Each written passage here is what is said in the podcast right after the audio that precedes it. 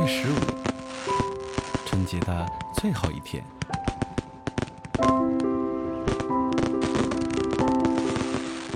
人们使用各种方式来欢度这一天。其中有这样的一部分人，选择了这样的方式。没错，就是放飞孔明灯。有孩子，有情侣，有同学，有哥们儿，或全家出动的，或购买一个看起来最高大的，或在灯体上写下祝福。各种各样的祝福、愿望，寄托在了这些灯上面。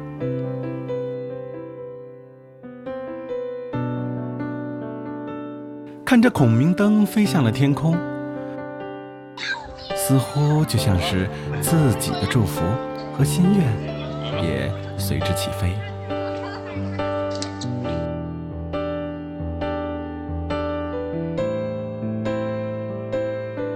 人们告诉自己，飞得越高越远，祝福和心愿也就更有可能达成。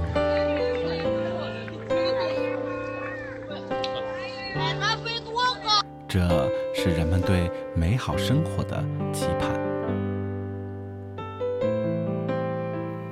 飞向天空的孔明灯，看起来是那么的美。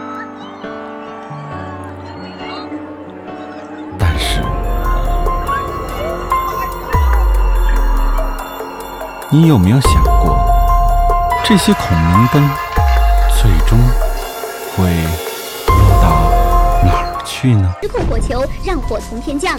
那么风对孔明灯的影响到底有多大？而我们平常放飞的孔明灯并没有被束缚，一旦被风吹得四处飘飞，极有可能落到电力设备、树枝树梢或者居民楼阳台上，发生危险。这样的火从天降，足以造成灭顶之灾。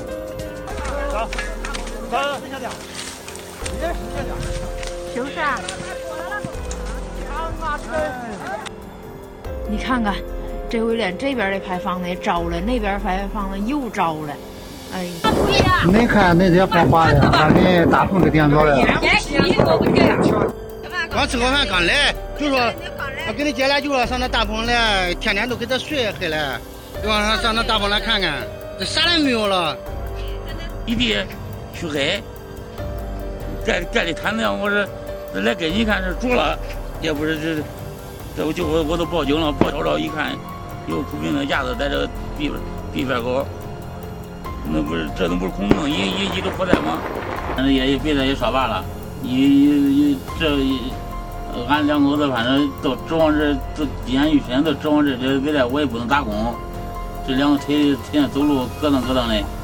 当你要放飞孔明灯时，要知道，这看似美好的祈福，背后却可能是惨痛的灾祸。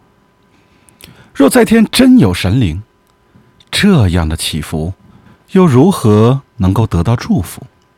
明知道有可能导致灾难，依然为一己之欲而放飞，放飞的却只能是真实的罪恶。消防小提醒：一、一定要选择防火纸制作的孔明灯，并在空旷的地方燃放；二、有风天请不要放飞孔明灯；三、燃放孔明灯有风险，引起火灾需担责，所以能别放就别放。